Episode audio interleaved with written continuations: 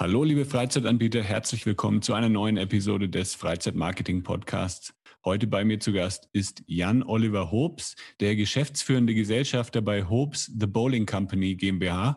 Das Familienunternehmen ist bereits in der vierten Generation aktiv und vertritt die Marke Brunswick Bowling Products in Deutschland, Österreich, Luxemburg und der Schweiz. Das ist der Freizeit-Marketing-Podcast mit Jan Stein. Höre spannende Interviews mit Gästen aus der Freizeitbranche und erfahre, wie Marketing Spaß machen kann und dir Monat für Monat viele neue Buchungen bringt. Der Podcast für alle Freizeit- und Erlebnisanbieter. Lass uns dafür sorgen, dass deine Buchungen durch die Decke gehen.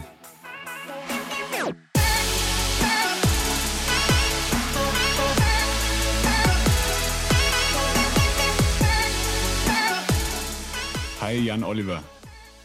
Hallo, Jan Henrik. Einfach äh, Jan, Jan Oliver oder passt Jan auch?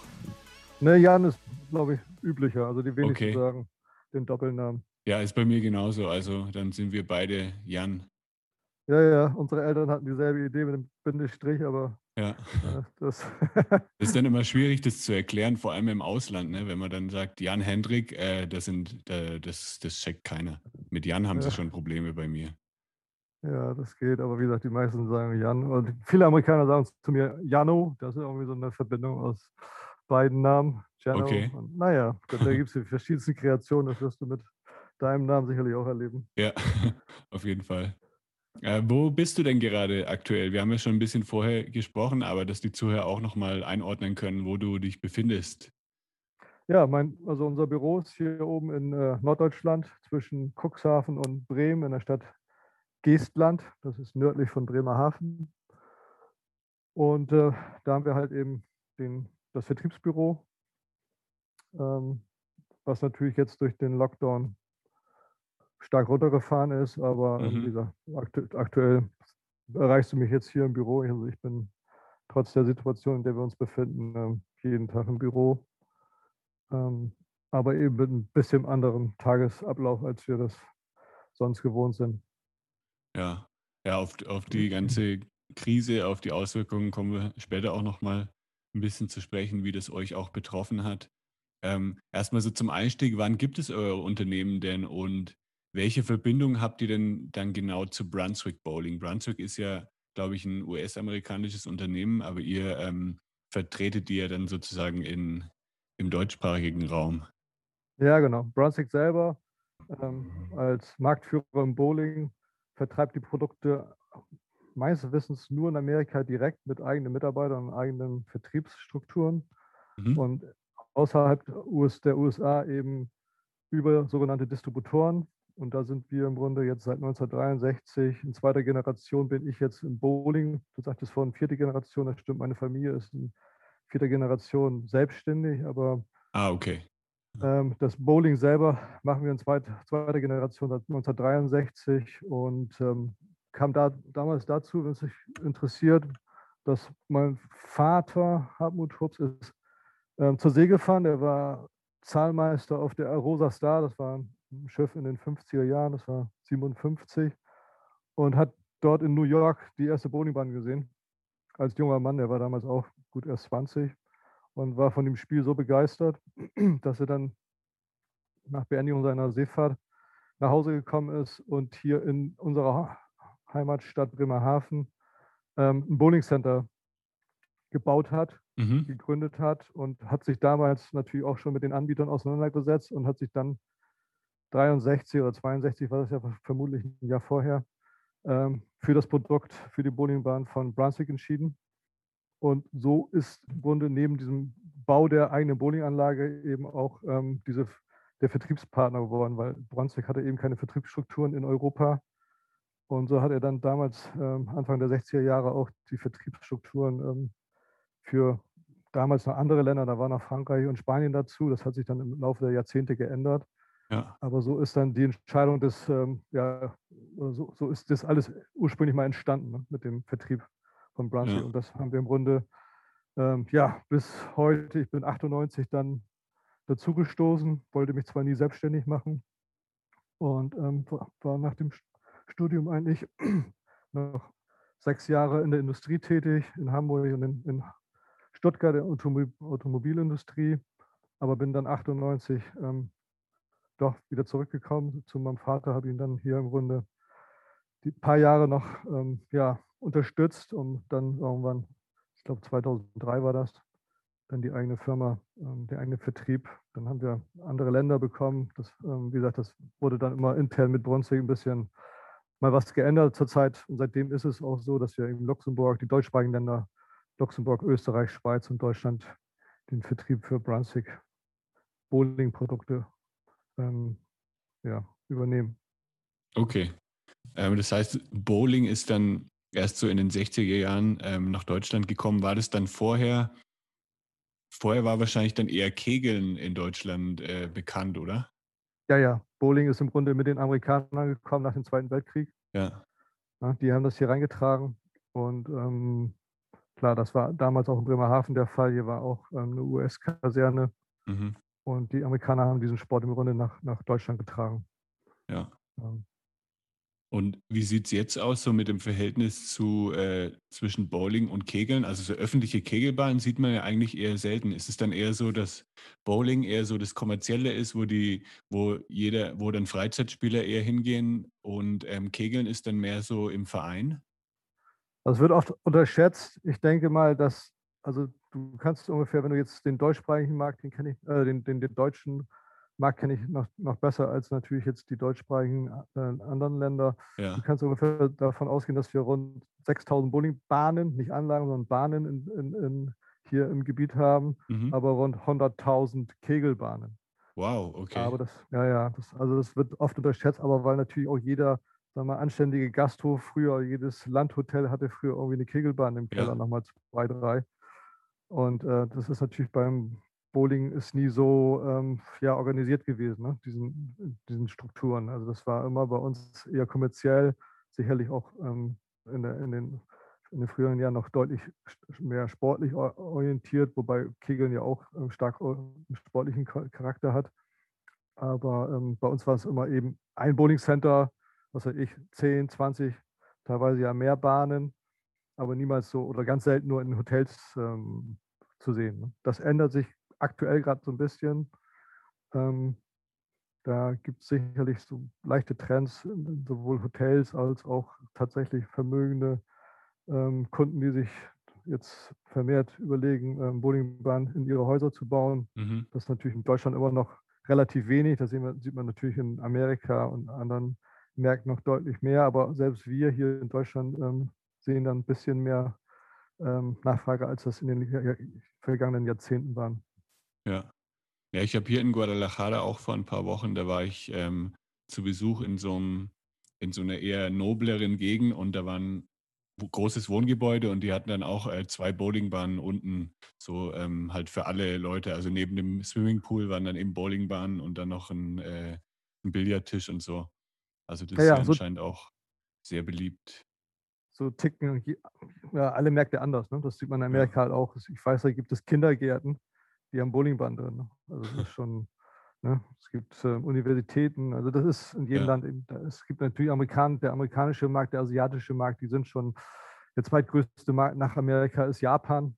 Da ist natürlich die Bowling, ähm, ja, das Interesse am Bowling noch deutlich größer, als es vielleicht in Europa der Fall ist. Ja. Und was bietet ihr jetzt alles an mit eurem Unternehmen? Ja, wir, im Grunde, wir versuchen ähm, neben den bestehenden Bowlingbahnen, die natürlich ähm, auch alle Jahre mal modernisieren und sich was Neues äh, kaufen oder investieren möchten, ähm, beraten wir und suchen wir natürlich auch ähm, nach Kunden, die einfach in den Bowling, in das ja, Bowling-Freizeitsegment investieren möchten. Ähm, das ist von, fängt an bei, ähm, dass wir natürlich auf Messen gehen, Kunden versuchen von den Vorteilen und, und den wirtschaftlichen ähm, Möglichkeiten im Bowling zu begeistern und zu, zu überzeugen. Ähm, und ähm, dass wir dann natürlich neben der Standortsuche, ähm, Beratung, wie viel Bowling Center verträgt eine Stadt oder ein bestimmter Standort, ähm, bis zur Planung ähm, und dann natürlich Realisierung, Einbau und später dann After Sales natürlich dann auch die weitere Betreuung übernehmen. Also alles von, der, von, von A bis Z äh, versuchen wir dort abzuwickeln. Wir ja. sehen natürlich, dass der Markt sich ändert. Bedingt natürlich auch ganz klar, meine, das ist ja dein Steckenpferd durch diesen doch sehr, ähm, ähm, sehr stark veränderten Freizeitverhalten, Freizeitmarkt, dass wir natürlich ähm, das kostet natürlich uns auch ähm, Marktanteile, muss man einfach so sehen. Heutzutage gibt es ja Jumphäuser. Es gibt ja nichts mehr, was es nicht gibt im Freizeit-Segment. Und das mhm. äh, nagt, nagt, natürlich auch am, am, an den Bowling-Centern. Ne? Das muss man einfach sagen. Die Möglichkeiten heute für junge Leute sind ja unbegrenzt. Ja. Ähm, deswegen muss sich der Markt und wird sich der Markt auch in den nächsten Jahren und Jahrzehnten sicherlich weiter verändern. Und so, da versuchen wir natürlich jetzt auch einfach Schritt zu halten und ähm, unseren Weg zu finden. Vor 10, 15 Jahren hatten wir doch immer war unsere Hauptsorge da damals diese, ich weiß gar nicht mehr, wie die hieß, äh, diese, gab, konnte man Bowling ähm, in, in, so einer Nintendo, wie hieß das denn? Ich weiß gar nicht, ich komme gar nicht mehr auf den Namen. Da konnte man im Wohn, ähm, Wohnzimmer da, ähm, ja, ich glaube, das war die Wii, ja. wo man auch bowlen konnte. Da hatten wir Aha. dann eine Zeit lang so ein bisschen Befürchtung, ob das vielleicht unseren Kunden wehtut. Das ja. hat sich aber im Grunde nicht be bewahrheitet. Das hat uns gar nicht wehgetan. Ähm, aber nach wie vor muss man natürlich heute einfach sehen, ähm, wir müssen unseren, ja, unseren Schwerpunkt oder unsere, unsere neue Ausrichtung finden. Ähm, alle Märkte sind immer wieder in Bewegung und das, diese großen Center, das wird sicherlich immer schwieriger werden. Ich, wenn du mich fragst, was ich ähm, erwarte für den Markt in Zukunft, zumindest für den in, in Deutschland, ist, dass wir doch deutlich mehr die Bowlinganzahl, Bowlingbahnanzahl sich reduziert, aber doch mhm. dann mehr in anderen Umgebungen. Ne? Also ich sehe das, dass wir oft jetzt mittlerweile in Kinos ähm, mit reinkommen, was früher eigentlich ganz wenig der Fall war. Ähm, und eben hoffentlich auch dann mal in Family Entertainment Center. Das kennen wir ja schon seit vielen Jahren in Amerika ja. und anderen asiatischen Märkten. In Deutschland ist das im Grunde nie so richtig durchgekommen durchgeschlagen, aber ich könnte mir vorstellen, dass das jetzt ähm, irgendwann mal kommt. Ja. Ja, das ist echt spannend mit der Entwicklung des Freizeitmarkts, weil wenn ich jetzt drüber nachdenke, so vor 15 Jahren oder so, da war halt wirklich, äh, was machen wir heute? Äh, da gab es dann irgendwie alternative Kino, Bowling spielen, vielleicht Billard spielen noch ähm, oder ins Schwimmbad gehen, aber da gab es wirklich nicht so viel Angebot. Und jetzt kannst du ja so viele Sachen machen mit äh, Escape Rooms und dann ja Trampolinhalle, Lasertag spielen. Und das heißt, die, die Zielgruppen, die verteilen sich dann auch ein bisschen mehr auf äh, verschiedene Freizeitangebote und also sieht man das dann wirklich, dass Bowling auch dann ein bisschen weniger abbekommt vom gesamten Freizeitkuchen? Ja, das, ich kann das gar nicht mit Zahlen unterlegen, aber das ist das, was ich einfach erwarten würde, ne? weil es mhm. natürlich auch faszinierend ist, diese, diese Vielzahl, dieses Angebot zu sehen. Also, ja. wenn man so richtig kriegt man ja immer erst Appetit, wenn man sieht, wie man, wenn das bestimmte Märkte mal richtig machen. Ich sag mal, so ein Bowling Center klingt ja erstmal relativ banal und traditionell, aber wenn man ein modernes Bowling Center sieht, in, in, äh, dann denkt man auch, wow, was kann das Produkt Bowling ähm, bieten? Und das ist ja im, im Lasertag, im Jump House, ist ja überall das Gleiche. Ne? Also ja. wenn das ein Investor richtig gut macht, dann kriegt man richtig Spaß daran und denkt so, wow, was gibt es für coole Konzepte im Markt? Mhm. Das wäre auch ähm, tatsächlich meine nächste Frage gewesen. Welche interessanten Entwicklungen gab es denn so in den letzten Jahren im Bowling-Bereich? Also wie gesagt, wir, wenn ich mal jetzt vom Bowlingmarkt sehe, also in den letzten Grunde seit der Wiedervereinigung, das war natürlich nochmal ein großer, eine große Welle, die im Grunde über den deutschen Markt ähm, geschwappt ist, wo Bowlingbahnen auch nochmal im Osten ähm, ja, deutlich zugenommen haben. Ähm, sehen wir jetzt aktuell eigentlich eine, eine, Entwicklung, dass die, die Betreiber versuchen, so die Wartung der Maschinen niedrig zu halten. Also früher war der der, der Bowlingmarkt auch so ein bisschen mehr in, in Richtung Sportbowling und Freizeitbowling. Da hat man beides versucht mitzunehmen. Mhm. Die Sportbowling ähm, wird, denke ich, stagniert doch sehr stark und hat eigentlich hoffentlich bald mal den ähm, tiefsten Punkt erreicht, weil es natürlich auch eine, schon eine sehr anspruchsvolle Sportart ist. Aber ähm, dafür war bisher immer, war es immer ähm, zwingend notwendig, dass die Bowling-Maschinen hinten, das nannte man vollautomatische Maschinen, das hieß, diese zehn Pins mussten freistehend aufgestellt werden. Und da sieht man jetzt so einen Trend in, in weltweit, dass ähm, die Betreiber versuchen im Grunde, diese, es gibt eben auch Maschinen, wo ich im Grunde wie beim Kegeln die Pins an einem Seil aufstelle. Ist natürlich eine deutlich reduziertere Mechanik dahinter, dass dort da ein gewisser Trend ist, dahin zu gehen, weil einfach die ja von den, von den Pflegekosten, man braucht weniger Personal, dass da doch versucht wird zu sparen. Das ist ein Trend. Äh, bist du noch dran, weil du hattest eben, hatte eben so ein Klingeln da? Äh, ja, ja, ich bin noch dran. Okay, alles klar, gut. Ähm, zweiter Trend ist natürlich beim Scoring, also sprich den, dem Ergebnis, Zähl- und Darstellungssystem. Da gibt es mhm. natürlich mhm. ähm, auch einen Trend, dass man einfach versucht, mit der Zeit zu gehen. Ich meine, die Kunden, die uns heutzutage in den Zentren besuchen, die haben alle ein Handy in der Regel für 500 oder 1000 Euro in der Tasche.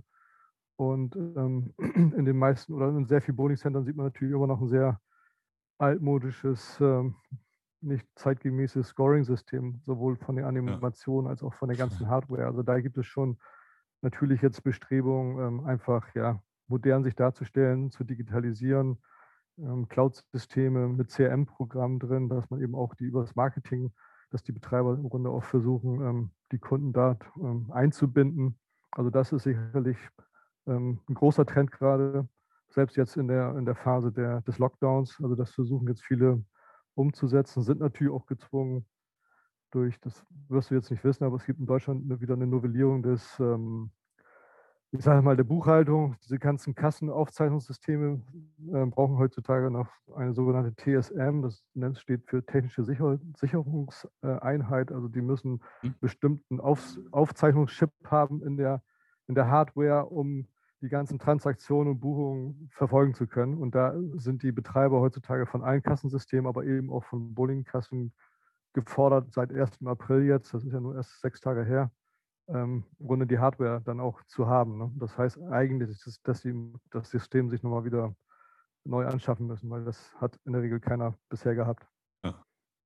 Ne? Das ist das, der zweite Trend. Dann haben wir von Brunswick, da sind wir ähm, die einzigen. Wir haben jetzt ein Augmented Reality System gerade vor einem halben Jahr unter dem Namen Spark eingeführt. Das ist ein System, das ist gekoppelt mit einer Schnittstelle zum Scoring-System, ähm, bietet vier Laserbeamer, die wir über den Bahn projizieren und dann wurde auf die Bahnen ein Bild projizieren, was eben gekoppelt ist mit dem Scoring. Das heißt also alle Informationen, alle Spiele die ich im Scoring habe. Es gibt ja heutzutage auch moderne Spiele, ähm, die eben, sag mal, Angry Birds oder was eben ähm, an Lizenzen da gerade freigeschaltet wird von uns ähm, oder gekauft wird, kann man eben dann auf den Bahnen auch animieren und zeigen. Dadurch habe ich natürlich noch mal eine viel größere Präsenz ähm, des Produktes und ähm, Interaktion mit dem Kunden mhm. dass der auch sein eigenes Handyvideo ähm, über das ähm, oder Handybild über sein Handy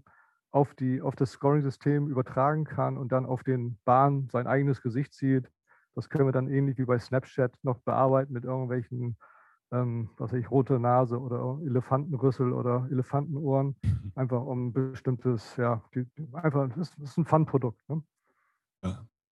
Und das wird noch versehen mit Augmented Reality, dass man sagt, okay, ähnlich wie bei, einer Software, kann man zum Beispiel, es gibt ein Spiel, da laufen von links nach rechts über den Bahnen bestimmte, ich sage jetzt mal Pac-Man, so, so, so, eine Art ähm, Animationsfigur. Und wenn ich den treffe mit dem Ball in dem Moment, wo ich jetzt hinten auf die 10 Pins spiele, kann ich noch das Ergebnis multiplizieren mit, was weiß ich, wenn er grün ist, ist es mal 5, wenn er gelb ist, ist es mal 10. Also da schaffen wir gerade eine neue Spielart noch zu dem normalen 10-Pin-Bowling. Das ist aber ganz frisch und ähm, gesagt, da werden sicherlich neue Spiele kommen. Wir haben jetzt die Hardware für, dafür und ich denke mal, dass alles, alles andere, was jetzt kommt, ist im Grunde nur noch dann die Software. Also das ist jetzt ein großer Schritt für uns auch in, in Richtung ja, Zukunft. Ja, das ist echt spannend für die Bowling Center, weil die müssen ja dann theoretisch nur einmal die Hardware nachrüsten und dann immer wenn es eine neue Entwicklung gibt, dann kann es ja eigentlich dann per Software-Update eingespielt genau, werden. Genau. Da passiert natürlich auch viel mehr heutzutage über die Software. Ja. Äh, das sehen wir ja auch im Support, dass wir gar nicht mehr so oft raus müssen, um die Kunden, ähm, um denen zu helfen, sondern dass wir relativ mhm. viel heutzutage über Videoschalte machen und uns über bestimmte ähm, Kommunikationssysteme ins System einschalten und da eben auch viel per Fernwartung machen. Das ist natürlich ganz schön daran. Ja. Also das mit der, mit der Wartung, das ähm, ist ja schon beim Bowling, also ähm, so, also als ich die letzten Male gespielt habe, äh, war das auch immer noch ein großes Thema. Also man musste schon, wir mussten ja, glaube ich, schon drei oder viermal irgendwie jemanden holen, dass der dann wieder das richtig eingerichtet hat oder irgendwie Ah, ja. äh, richtig äh, eingestellt hat Ja, oder die Pins wieder aufgestellt hat oder keine Ahnung. Also da war immer irgendwie ein Problem. Äh, das war aber hier ja. in Mexiko. Ich weiß nicht, ähm, wahrscheinlich sind die Anlagen, die jetzt von euch erstellt werden, die sind da wahrscheinlich schon ein bisschen weiter ähm, dass, dass diese Wartung auch reduziert wird, oder? Ja, du, also es ist halt immer ein Wartungsthema. Ne? Nicht, Ja. nicht an der Technik, aber es gibt natürlich Technik, wie zum Beispiel, was ich vorhin sagte, diese vollautomatischen Maschinen. Wenn die natürlich nicht regelmäßig gewartet werden, ja, dann hast du ein Problem. Also dann muss einfach jemand ran. Ne? Hm. Und das möchte eben heute, ja, soll eben reduziert werden. Deswegen gehen immer mehr dazu, die Kunden dazu über, den Kompromiss zu, ähm, zu akzeptieren, zu sagen, okay, ich akzeptiere Bowling an Seilen, was viele Jahre nicht gewollt war. Also viele, viele Jahre. Im Grunde, ich sag mal, das Bowling an Seilen wird im Grunde so jetzt seit zwei, drei Jahren in Erwägung gezogen, aber die vorherigen 40 Jahre war das doch ein bisschen eher verpönt. Okay. Und ähm, von daher, da, aber wie gesagt, der, der Trend geht dahin, das muss man einfach sagen. Ja. Äh, Es wird natürlich immer schwieriger, Personal zu finden, was einfach ne, die Schulung mitmacht und was natürlich dann auch einen nach zwei, drei Jahren äh, nicht einfach sitzen lässt. Ne? Und man wieder diese Lernkurve mit, mit dem nächsten Mitarbeiter hat. Das ähm, wird heutzutage auch, ist natürlich auch immer anspruchsvoller. ja. Aber macht es mit den Seilen dann einen Unterschied beim Spielen oder sagen wir mal, der, der Normalbürger, merkt er das überhaupt, wenn da Seile dran sind an den Pins? Ich würde sagen, die meisten merken es nicht. Also Ja. ich würde, das sind wirklich ein Bruchteil der Leute, die das merken. Und selbst, ich habe ja hier zwei Bundesligaspieler bei mir in meinen Betrieben, die hier bei mir äh, mitarbeiten. Und die sagen auch, ich, sie bowlen lieber auf einer gepflegten Seilanlage als auf einer ungepflegten, eben wie du sagtest, mit Stops, vollautomatischen Bowlingbahn, wo du dann immer nur sitzt und Frost hast und wartest, dass das irgendwie jemand nach Ja. hinten läuft und da irgendwas enttüdelt. Ja, das, das glaube ähm, ich. Ne? Das ist, ähm, gut, die Zeiten ändern sich, das ähm, ist einfach so. Die sind auch, das ist im Grunde ein Automat. Früher war es eine Maschine, diese vollautomatischen, Ma- vollautomatischen Pinzetter waren wirklich noch Maschinen. Und diese Seilmaschinen ist im Grunde ein ein Automat und das bringt eben die Erleichterung im täglichen Betrieb. Ja. Und wir fahren ja viel Volllast. An unser, unsere Winter, die Wintermonate sind für uns ja auch die Monate, in denen der Kunde oder die Bowlingcenter-Betreiber ihr Geld verdienen. Und da passiert eben das Hauptgeschäft eben zwischen Freitag und Sonntag. Das muss man ähm, ähm, eben einfach wissen und dann darf die Maschine auch nicht stehen. Ne? Gibt es denn auch Entwicklungen im Bereich Virtual Reality? Du, das hatten wir mal, das nannte sich Virtual Bowling. Das war ein Produkt, das wir ungefähr vor 10, 12 Jahren vertrieben haben. Da war im Grunde, könnte man sich so vorstellen, man hatte eine Bowlingbahn, die war nur sieben Meter lang anstatt von 25. Eine normale Bowlingbahn ist, glaube ich, 26 noch was lang. Und die war eben nur sieben Meter lang und dann verschwand der Ball, den man richtig ähm, physisch geworfen hatte, in einem schwarzen Loch. Der wurde einfach nur dann unterirdisch wieder zurückgebracht. Und dieser Balllauf auf den ersten sieben Metern wurde ähm, Grunde mit Kameras aufgezeichnet und dann auf, als er dann verschwunden war, der Ball auf der Leinwand für die sieben, die restlichen, was ich, äh, 20 Meter äh, virtuell dargestellt. Das haben wir drei, vier Jahre lang vertrieben, aber das war ein Flop, das haben wir, ähm, hat Brunswick wieder eingestellt. So, Und es, okay. ist auch, es ist auch kein Kunde, äh, kein Mitbewerber gekommen, der dann diese geniale Idee aufgeschnappt hat, um die weiter zu vermarkten. das hätten wir gerne dem Wettbewerb überlassen, aber hat keiner Ja. gemacht. Okay, Nee, ist ja eigentlich also- eine ganz interessante Idee, ne? Wenn, also ich stelle mir das halt jetzt vor, zum Beispiel für Hotels oder so, die halt eben keine Ja. 26 Meter Platz haben, dass die dann so eine Bowlingbahn unterbringen können. Ja. Aber Nee, Ja. nee, das, also das ist, das ist gestorben, aber was jetzt wirklich akt ganz aktuell so ist, äh, wir haben wirklich jetzt vor rund knapp einem Jahr eine Kurzbahn jetzt gerade in den Markt eingeführt. Das nennt sich Duckpin, Duck- Duckpin Social. Und genau vor dem Hintergrund, den du eben sagtest, dass wir eben auch Brunswick oder wir, die, die ganze Branche sucht natürlich auch nach einfach nach neuen Märkten und wir wissen natürlich auch, dass wir sehr oft an, an Grenzen stoßen, weil die Kunden sagen, du, wir würden ja gerne, aber wir haben eben jetzt keine 30 Meter Länge mit Sitzgruppe, sind wir nämlich fast bei 30 Metern, haben wir einfach nicht zur Verfügung. Und deswegen ähm, haben wir jetzt vor kurzem eine, eine, eine 7, 8 Meter lange Duckpin Social Bahn mit kleinen Bällen, wo der, der Ball ist nur noch also ich, ähnlich groß wie beim Kegeln, sogar noch ein Tick kleiner. und ähm, komplettes ja, Kurzbahnensystem, was wir auch sehr stark eigentlich gar nicht in Bowling-Centern sehen als Ergänzung, sondern eher in Hotels und vor allem in Gastronomien. Ne? Dass wir eben ähm, hoffen, ich, wie gesagt, da gibt es auch sehr schöne Produk ähm, Projekte schon, die das umgesetzt haben, die dann eben wirklich ein Casual Dining da haben und dann im Bereich, wo Flipper sind, wo Billard ist, wo eben auch Duckpin sind, äh, ein Lagerfeuer. Also wie gesagt, es gibt, gibt tolle Betreiberkonzepte. Und da hoffen wir, dass ähm, das ist auch so ein Produkt, wo wir auch jetzt erstmal ein bisschen unseren Weg finden müssen, weil ich da brauche ich jetzt nicht meine traditionellen Bowlingbahn-Investoren ansprechen, sondern da muss ich eigentlich eher so ein bisschen in Richtung ähm, ja, Restaurants, äh, Franchise-Restaurants, äh, vielleicht Freizeitparks. Da muss ich selber so ein bisschen, müssen wir jetzt um, die ganzen Vertriebspartner von, von uns ähm, und wir müssen jetzt so ein bisschen auch ähm, sehen, wie vermarkten wir das Produkt. Ja. Ja, das wäre vielleicht ganz interessant auch so für, für Indoor-Erlebniscenter, die auch so Lasertag anbieten zum Beispiel, die halt dann so genau. alles unter einem Dach haben.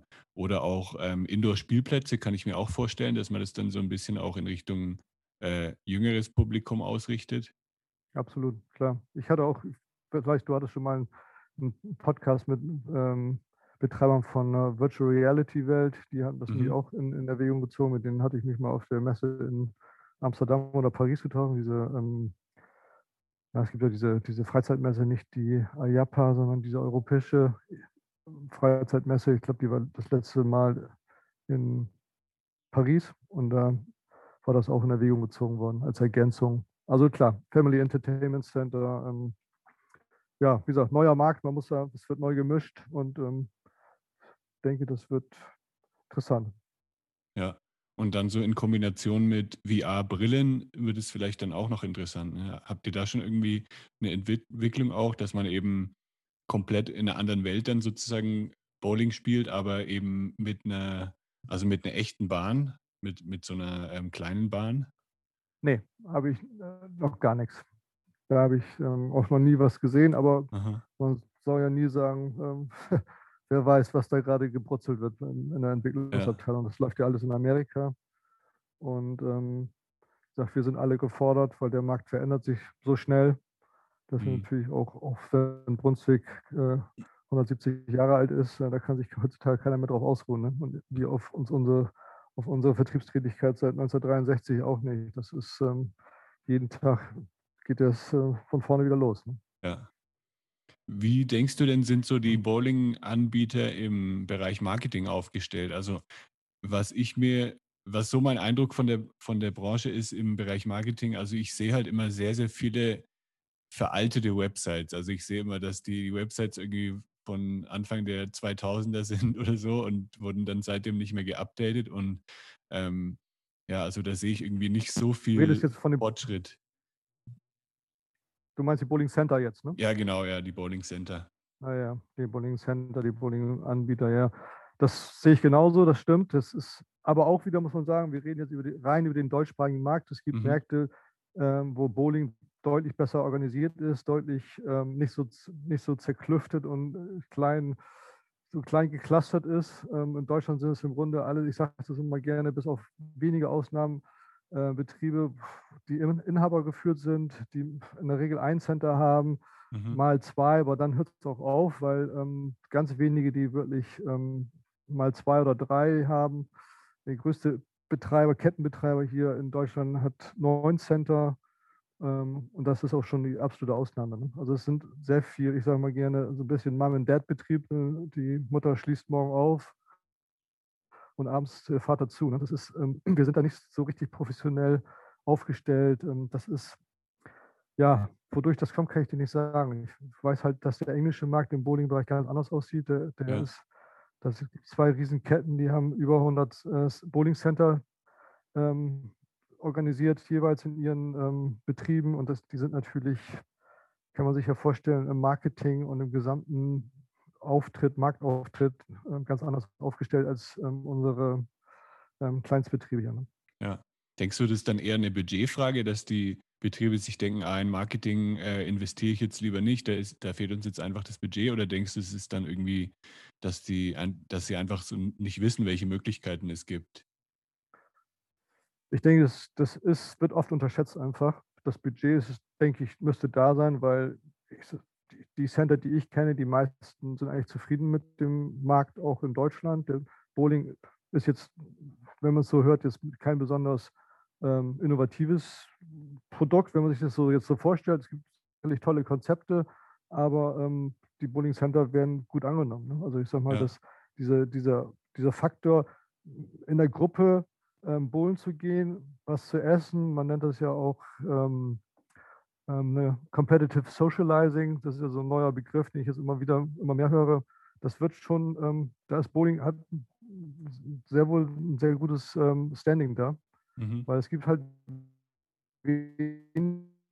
die man auch wirklich, ich sage jetzt mal, als Firma nutzen kann, wo der Chef mit seinen Mitarbeitern oder der, der Firmeninhaber mit seinen Kunden mal was in der Gruppe machen kann, wo man kommunizieren kann, wo man Spaß haben kann. Ähm, das kann man im Kino nicht, das kann ich beim Fußball eigentlich auch nicht. Ne? Also im Schwimmbad würde ich das auch nicht machen. Also da hat, Bronzig, äh, da hat Bowling schon ein sehr gutes ähm, Argument, um zu sagen, ähm, so, so, verkaufen wir unser Produkt und so bieten wir uns im Markt, äh, so positionieren wir uns dort. Und ja. ähm, deswegen, ich denke, es ist keine Budgetfrage. Es ist einfach, dass das oft unterschätzt wird, um darauf zurückzukommen. Und ähm, wahrscheinlich auch oft, dass es sagt, naja, es funktioniert auch so. Vermute ich mal. Ne? Das ja. ist jetzt auch nicht so meine Gangart, wie ich jetzt mich im Markt präsentieren würde. Ähm, ich betreibe selber auch ein Bowling Center, aber ähm, gut, das ist dann auch letztlich immer das, die Entscheidung vom Bowling Center Betreiber selber und nicht von mir. Ne? Ja.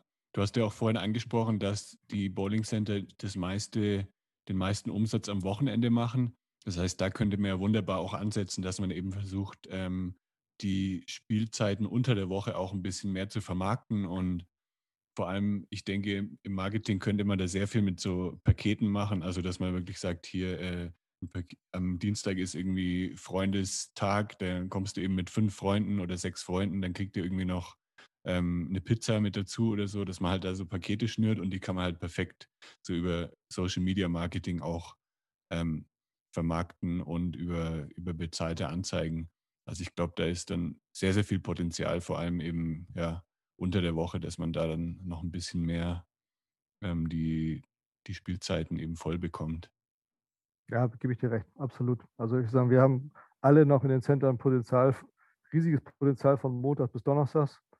Ähm, und ähm, die Konzepte, gut, die gibt es natürlich schon lange. Ich sage ja. mal, ob das jetzt Pärchenbowling ist oder Schottenbowling oder 2 für 1. Aber sicherlich muss man, die Ideen sind vielleicht nicht mal ganz neu, aber man, man muss es einfach immer wieder neu aufbereiten, mhm. neue Wege finden, äh, ob das nun über Social Feed ist. Ähm, das, da tun sich natürlich viele schwer, ne? gerade ja. wenn die dann vielleicht schon 30 Jahre im Center sind und dann nochmal eben ihre Marketingstrategie überarbeiten müssen, dann mhm.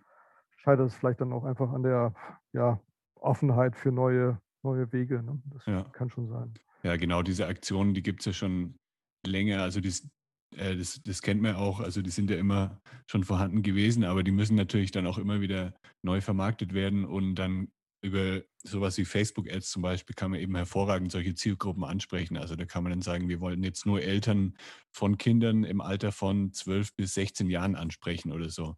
Und so kann man das dann eben perfekt äh, auch ausstreuen, die, das, das, Marketing, dass man eben, eben nicht irgendwie nur Flyer verteilt oder eine Kinowerbung schaltet oder so, sondern dass man halt eigentlich nur die Leute erreicht, die das dann auch wirklich interessiert. Ja, da gebe ich dir recht. Also das, ähm, wie gesagt, bei meinem eigenen Center, was ich in, in Münster betreibe, das habe ich jetzt mhm. 17 Jahre lang betrieben und habe dann auch gesehen, irgendwie, ich bin aber auch ja nicht vor Ort, muss ich dazu sagen. Ja. Ähm, das führe ich halt auch aus der Entfernung. Und da wollte ich auch einfach mal was Neues haben. Deswegen habe ich dann, im, das war allerdings schon 2019, ja, mhm. 19, habe ich mich dann, habe ich mir dann einen Partner gesucht, die ähm, und habe mich dann mit einer Franchise-Kette, Restaurantkette zusammengetan und ähm, sehe natürlich jetzt auch die Vorteile. Es war immer das, was ich eigentlich für den Markt erwartet habe, dass wir einfach mal auch mehr ähm, uns professioneller aufstellen im Bereich des Restaurants, weil das ist schon auch anspruchsvoll. Jetzt, wenn du mich jetzt ehrlich fragst, würde ich sagen, wir sind in der Regel immer die Bowlingbahn-Betreiber sind immer eher Bowlingbahn-Betreiber und weniger Restaurantbesitzer. Ja. Ich denke aber, da ist auch oft das Problem, weil ähm, je Erfolg, also je besser das Restaurant in einem Bowling Center ist, desto erfolgreicher ist auch das Gesamtkonzept. Und ich denke, da, da ist auch eine Riesenaufgabe für die Bowlingbahn-Betreiber, dass das Restaurant einfach ähm, professioneller ähm, sich darstellt. Deswegen hab, bin ich vor zwei Jahren den Weg gegangen, habe gesagt, okay, ich hole mir jetzt ein Franchise-Konzept mit ins Haus als. Partner. Mhm. Und wir betreiben jetzt das ähm, ehemalige, nannte sich damals mal Cosmo Bowling in Münster als Mauritius Bowling. Das ist halt ein Franchise-Konzept. Wir haben, glaube ich, 20 oder 22 Restaurants unten im Süden. Und da sehe ich natürlich auch, dass die Vermarktung ganz anders läuft. Ne? Die haben dann ja. einen, eigenen Kanal für sich, ein eigenes Radio. Äh, das, da wird über Google Analytics ähm, die, die, die Zielwerbung ähm, auch analysiert. Und das macht dann schon Spaß, auch zu sehen, wie das dann auch ähm, ja, funktioniert. Ne? Ja, ja, das glaube ich. Und wo du das jetzt gerade mit dem Restaurant ansprichst, da, da will ich jetzt keinem zu nahe treten, aber ich äh, habe immer so den Eindruck, ja, wie du gesagt hast, dass bei den Bowlingbahnen, äh, man geht da eben hin, um zu spielen und dann gibt es halt noch irgendwie Snacks. Dann kann man sich irgendwie eine fettige Pizza bestellen oder Chicken Nuggets oder ja. so, aber das Essen ist eigentlich immer nur so, ja, dass man halt irgendwas zum Essen hat, aber nicht wirklich gut. Und ah, ja. also da macht es schon Sinn, dass man irgendwie, denke ich, auch sich dann ein besseres Restaurant äh, mit reinholt, dass halt das Essen dann auch irgendwie Spaß macht, weil dann bekommt man eben auch vielleicht ganz andere Zielgruppen, die halt dann eher zum Essen hingehen und dann noch nebenbei irgendwie noch zwei Partien Bowling spielen wollen oder so. Ja, genau. Meine Idee war auch zu sagen, ich bin nicht, nicht mehr im, Bo in Brunde, haben wir immer alle ein Bowling Center mit einem Restaurant und mein Ansatz war eigentlich, ich möchte jetzt ein Restaurant haben, wo ich auch spielen kann. Also ich möchte ja. einfach den Kunden haben, der die jungen Leute haben, die einfach kommen, um in unser ja, in unserer ähm, Location, ja, weil es einfach in ist, weil es Spaß macht, da zu sein, da zu essen, sich da zu treffen. Und dann, oh, da sind ja auch noch Bowlingbahnen, können wir ja auch noch bowlen. Und das ist auch, wie gesagt, das kann auch einigen gelingen, wenn man das Konzept komplett auf den Kopf stellt und ähm, mhm. ähm, anders äh, daran geht. Ähm, ich sehe das jetzt mittlerweile, wie viele junge Leute bei uns ins, äh, ins Mauritius Bowling kommen, um einfach mit, mit Instagram-Kamera sich selber filmen. Äh, viele junge Frauen auch, die da, also das, das Verbraucherverhalten ist ja auch ganz anders als früher. Und es ist total interessant zu, äh, für mich auch zu sehen, wie, wie das auch angenommen wird. Also das ähm, ja. macht schon Spaß. Lieber Podcasthörer, in wenigen Sekunden geht es auch schon weiter mit dem spannenden Interviewgast. Ich habe nur eine ganz kurze Ankündigung für dich. Wie du vielleicht schon weißt, unterstütze ich mit Lebegeil Media Freizeitanbieter dabei, durch Online-Marketing noch viel mehr potenzielle Gäste zu erreichen und zu begeistern. Wenn du für deine Freizeitaktivität Unterstützung benötigst, dann suche dir einfach einen Termin für ein kostenloses Kennenlerngespräch aus auf lebegeil-media.com/termin. Und jetzt geht's auch schon weiter mit dem spannenden Podcast-Interview. Viel Spaß!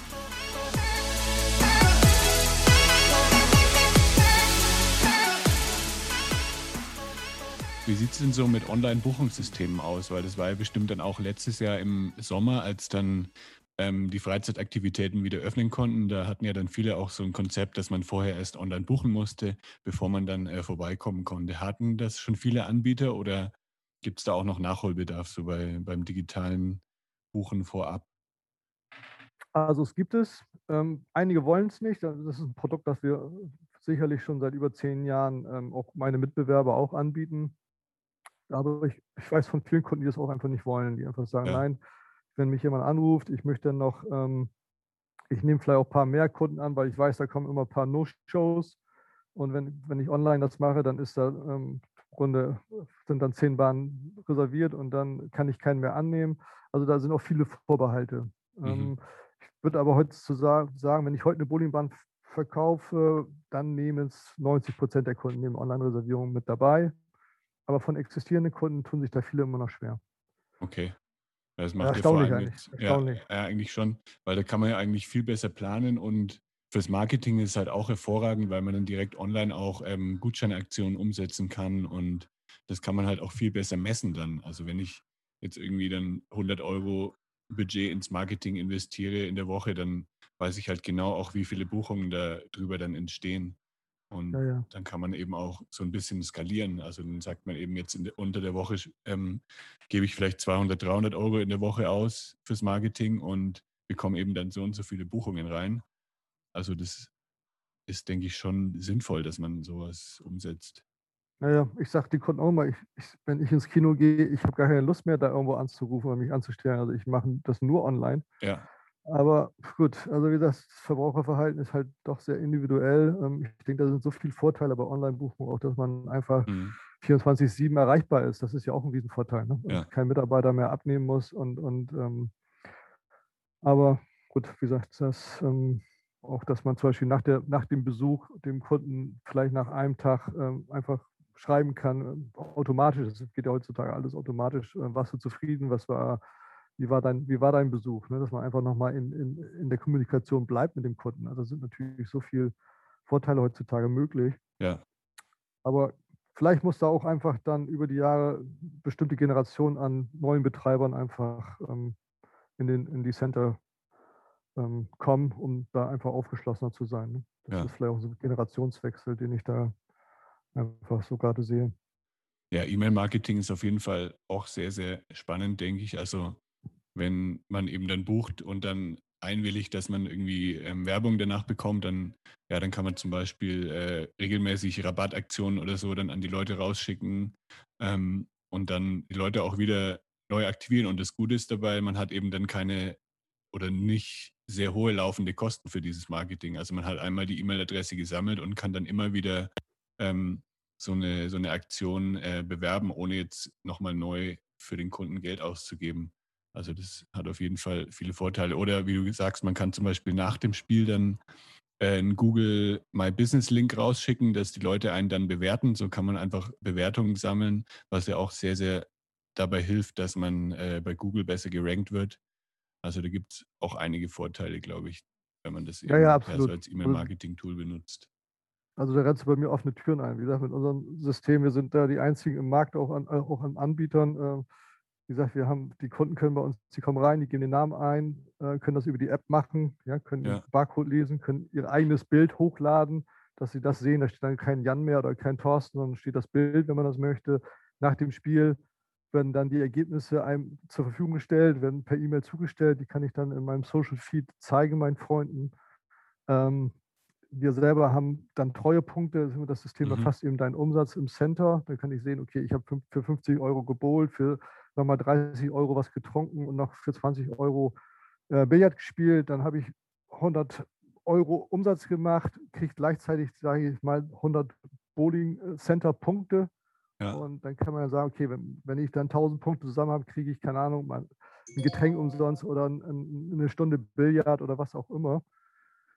Und ähm, das Gleiche ist, dass wir eben dann auch den Kunden in einen Newsletter aufnehmen, wenn er natürlich ähm, eingewilligt hat. Das muss man natürlich heutzutage mit den, ähm, diesen ganzen Datenschutzrichtlinien alles beachten. Aber da sind natürlich die Möglichkeiten einfach da. Und dann auch mit einer Ja. CRM-Kampagne. Wir haben eine, eine ähm, Kampagnen dahinter, die schon vorkonfiguriert sind. Da braucht der Kunde nur noch sagen, okay, ich mache was für Ostern oder für 4. Juli oder für ähm, Weihnachten. Dann gibt es bestimmte ähm, Kampagnen oder zum Geburtstag. Jedes Jahr bekommt der Kunde eine Einladung oder eine Erinnerung.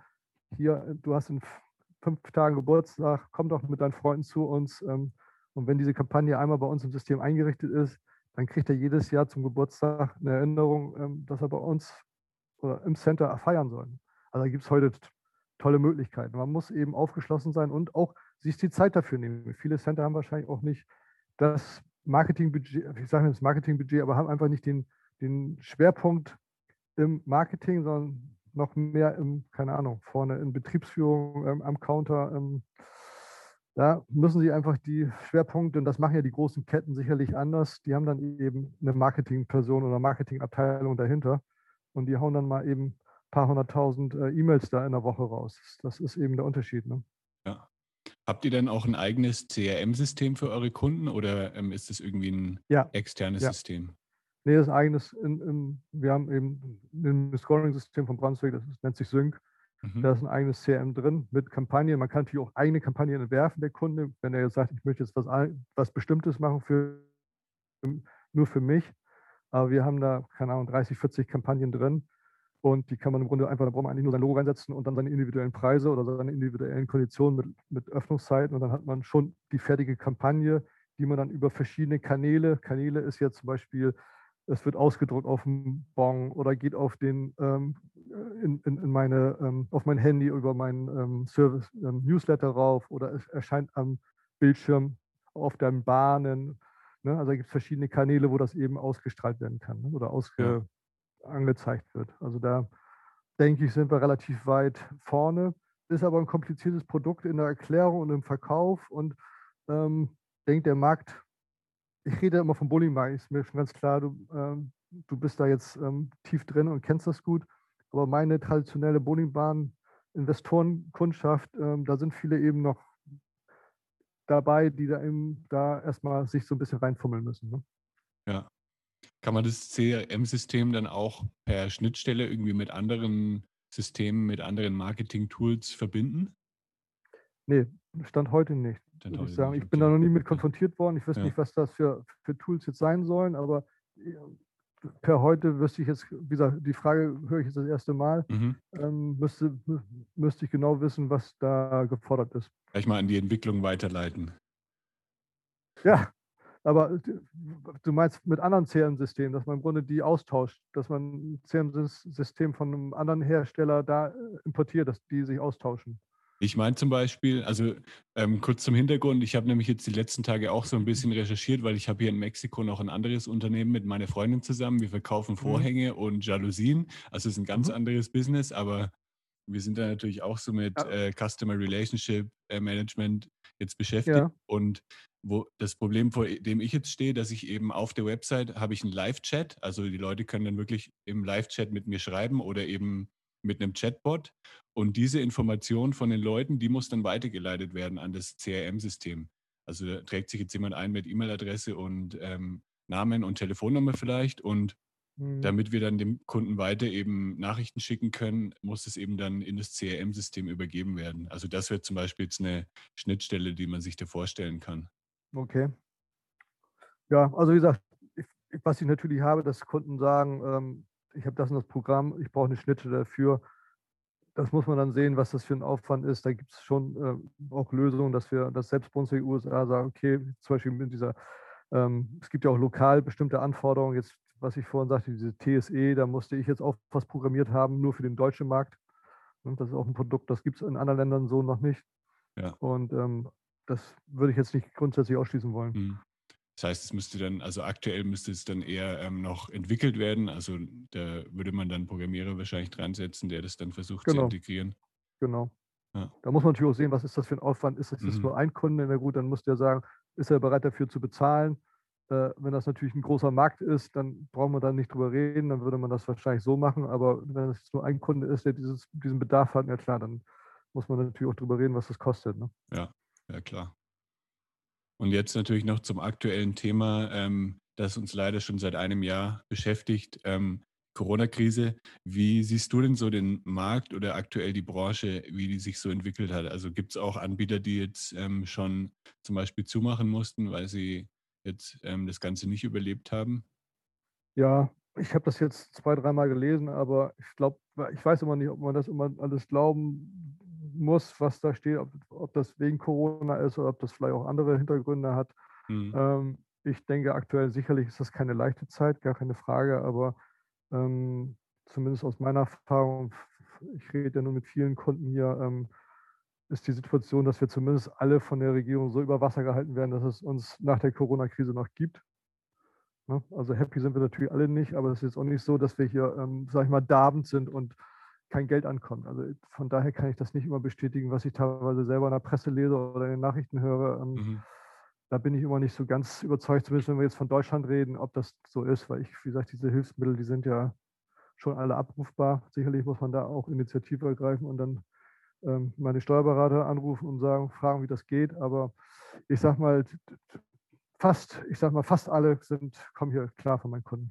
Also ich weiß jetzt nur von zwei Fällen, der, wo das Center geschlossen hat. Und da bin ich mir nicht sicher, ob das dann daran liegt. Ja, vielleicht war es ja auch schon vorher irgendwie am genau. Kriseln und dann war das noch so der letzte genau. ähm, Stoß, den sie dann bekommen ja. haben. Ja. Was natürlich ärgerlich ist, ist ja, jetzt, klar. wenn man jetzt kurz einen Tag oder ich sag mal einen Monat vor der Krise ein Bowling Center eröffnet hat. Ich glaube, es gab mhm. bestimmte Zeitpunkte, wo man gar nicht antrags, antragsberechtigt war für diese ähm, Überbrückungsgelder und, und Liquiditätshilfen. Ähm, das ist natürlich dann Käse, wenn du jetzt gerade ein Bowling Center eröffnet hast und bist nicht berechtigt, irgendwas ähm, zu, zu beantragen und dann musst du erstmal, ich sage jetzt mal mehr oder weniger ein Jahr zumachen. Ne? Ja. Das ist natürlich ja, da, bitter. Da habe ich schon auch einige Kontakte von allgemein von Freizeitanbietern, die einfach einen sehr, sehr schlechten Zeitpunkt sich da ausgesucht haben, beziehungsweise mhm. erwischt haben, die dann irgendwie ah, ja. ein paar Monate vorher aufgemacht haben und dann mussten sie gleich wieder schließen. Also das ist dann da kenne ich auch einen Fall. Ja. Aber sonst die Mieten, die wird, das wird ja alles bis zu 90 Prozent erstattet. Also von daher, die, wir, wir bleiben auf keinen Fixkosten sitzen. Also ich, das wird sicherlich in Mexiko und anderen Ländern ganz anders sein. Äh, ich weiß gar nicht, ihr habt wahrscheinlich gar keinen Lockdown. Ähm, genau, also hier in Mexiko gibt es äh, gar keine staatliche Hilfen. Also ich glaube, am Anfang gab es mal irgendwie 20 Euro für Leute, die eben ja, ähm, jetzt kein Einkommen haben oder so. Also, ja, ähm, aber also so staatliche Hilfen gibt es eigentlich gar nicht. Und genau, wir ja, haben jetzt deswegen auch keinen Lockdown. Also ich glaube, die Regierung, die hat das dann eben so entschieden, dass ähm, ja die meisten würden das einfach gar nicht überleben, weil sie halt gar kein Einkommen haben, gar keine ah, ja. Chancen haben, irgendwie was zu verdienen. Und ja, deswegen hat eigentlich alles geöffnet mit Einschränkungen. Aber ja, Restaurants, Cafés sind offen. Äh, man kann jetzt auch wieder in die Disco gehen, Party machen. Ja, ähm, deswegen, also ich denke, da gibt es viel mehr Grund ähm, zu stöhnen. Ich denke, wir kommen hier. Wie gesagt, kein, es ist jetzt kein, kein Jahr, wo man sagt, wow, als Unternehmer ist äh, toll, ich habe mich selbstständig gemacht, um jetzt hier irgendwie von einer staatlichen Alimentierung zu leben. Aber letztlich, ähm, ja, überleben wir alle und ähm, ich denke mal, es wird im im Herbst einen riesen Nachholbedarf geben. Die Leute werden rausgehen äh, bis zur Bewusstlosigkeit und äh, wieder Spaß haben. Also da gehe ja. ich, das ist zumindest meine Erwartungshaltung. Und solange müssen wir jetzt leider, ich hätte mir das auch anders gewünscht und ich bin auch wirklich kein, kein unbedingter Befürworter dieses Lockdowns hier, aber gut, das ist ja politisch anscheinend so gewollt. Ähm, von daher muss man sich jetzt, denke ich, dem fügen und ähm, wir können insofern dankbar sein, dass wir so staatliche Strukturen haben, die uns hier, ähm, die vom Lockdown betroffen sind, ähm, ja, am Leben gehalten werden. Ja. Wie oft gehst du denn selber Bowling spielen? Oh, du, ich habe jetzt äh, eigentlich ganz selten. Ich bin ja bei Eröffnung immer mal gefragt, dass ich dann mit dem Investoren oder mit dem Bürgermeister da mal eine Kugel reinschmeißen muss. Ähm, nee, eigentlich ähm, so, also so Ganz selten, ganz selten. Also ja. wie gesagt, das, ähm, also das kann man einer Hand zählen im, im Jahr. Das, ähm, wenn du den ganzen Tag, du, wenn du selber ein eigenes Bowling Center hast und, und noch den Vertrieb hast, dann hat man auch mal ganz äh, mal Lust, was anderes zu machen. Also ich zumindest. Ja, kann man irgendwann dann nicht mehr sehen. das will ich nicht sagen, aber zumindest äh, gibt es da noch was anderes auf der Welt. Ja, ja klar. Ja, cool, Jan. Das waren mal richtig spannende Einblicke so in die Bowling-Branche, mit der ich mich ähm, vorher eigentlich noch nie so intensiv beschäftigt habe. Und ich habe echt viele neue Sachen gelernt. Vielen Dank ja. dafür. Vielen gerne, Dank für deine gerne. Zeit. Mir auch viel Freude gemacht. Und ähm. dann hoffe ich, dass äh, bald der Lockdown vorbei sein wird. Ich sage das in jedem Podcast, aber ähm, ja, jedes Mal kann man es nur wieder ja. sagen, dass es irgendwann doch weitergehen wird. Es ist ja absehbar, dass wir jetzt, zumindest in Deutschland ist es ja in jedem Markt anders, aber es ist ja jetzt absehbar, dass es den Sommer uns hier wohl noch mehr oder weniger zumindest in der von der Indoor ähm, Freizeitaktivitäten und Restaurants wohl nach dem Sommer kosten wird. Ne? Das ja. ist ja absehbar. Das andere wäre jetzt ja eine Überraschung. Die Impfungen laufen ja relativ schleppen. Also mhm. das heißt schleppen, wir haben ja keinen Impfstoff. Von daher rechne ich damit, dass wir, sagen wir mal, im Herbst irgendwann hier wieder ähm, voll dabei sind, vorher nicht. Ja. Was nicht so schlimm ist, weil wir sowieso im, im Sommer als Indoor-Aktivität, ähm, ja, wir verdienen alle unser Geld im Winter, nicht im Sommer. Ne? Von daher. Ja, genau. Dann wieder ähm, Vollgas im, im Herbst ja, und im Winter. Ja, ja. Was ich auch merke, einige, also diese Konjunkturprogramme, die hier in Deutschland starten, die Digitalisierungsprogramme und bestimmte ähm, Hilfsgelder in, in, Modernisierung, das, also das kommt hier auch schon an. Das merke ich jetzt hier schon, dass einige Kunden auch versuchen, eben ein bisschen was zu machen, um sich mhm. vorzubereiten. Nicht auf dem Niveau, wie ich es mir wünschen würde, aber auf jeden Fall mehr als ähm, während des ersten Lockdowns. Da war ja nun totale Schockstarre. Und ähm, jetzt denke ich, ist deutlich mehr ähm, ja, Dynamik im Markt und ähm, man sieht eben Licht am Tunnel. Ne? Es ist nicht ein neuer Zug, der entgegenkommt, sondern wirklich Licht am Tunnel irgendwann. Ja im Spätsommer. Genau, das noch als kleiner Tipp für, ähm, für Freizeitanbieter.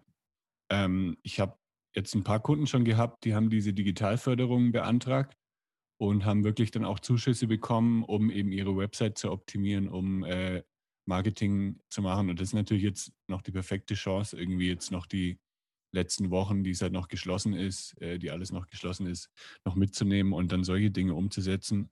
ähm, weil wenn es dann wieder weitergeht, dann ist wahrscheinlich die Zeit auch eher nicht da, um, um, solches, um sich um solche Sachen zu kümmern. Also vielleicht wäre es jetzt ein ganz guter Zeitpunkt, sowas zu machen. Auf jeden Fall. Also ich könnte dir von Projekten erzählen, die also unglaubliches, äh, unglaubliches Budget da bekommen haben, um Modernisierung zu machen. Also da ist auf jeden ja. Fall viel, viel möglich. Man muss sich dann eben mit beim Steuerberater oder eben selber mit den jeweiligen landeseigenen Banken, hier in Niedersachsen ist das die N-Bank, die mhm. Programme sind ja alle online zur Verfügung, äh, verfügbar, äh, auseinandersetzen und beantragen. Da ist auf jeden Fall, da ist auf jeden Fall so viel äh, möglich, wie ich in 20 Jahren nie gesehen habe, in den letzten 20 Jahren. Also auf jeden Fall. Ja. Also cool, ähm, dass du dabei warst. Vielen Dank, ja. Jan, und ja, mach's gut. Danke dir. Herzlichen Dank. Hat mir sehr viel Spaß gemacht. Mach's gut, Jan. Ciao. Mach's gut. Ciao. Das war der Freizeit-Marketing-Podcast von Lebegeil Media.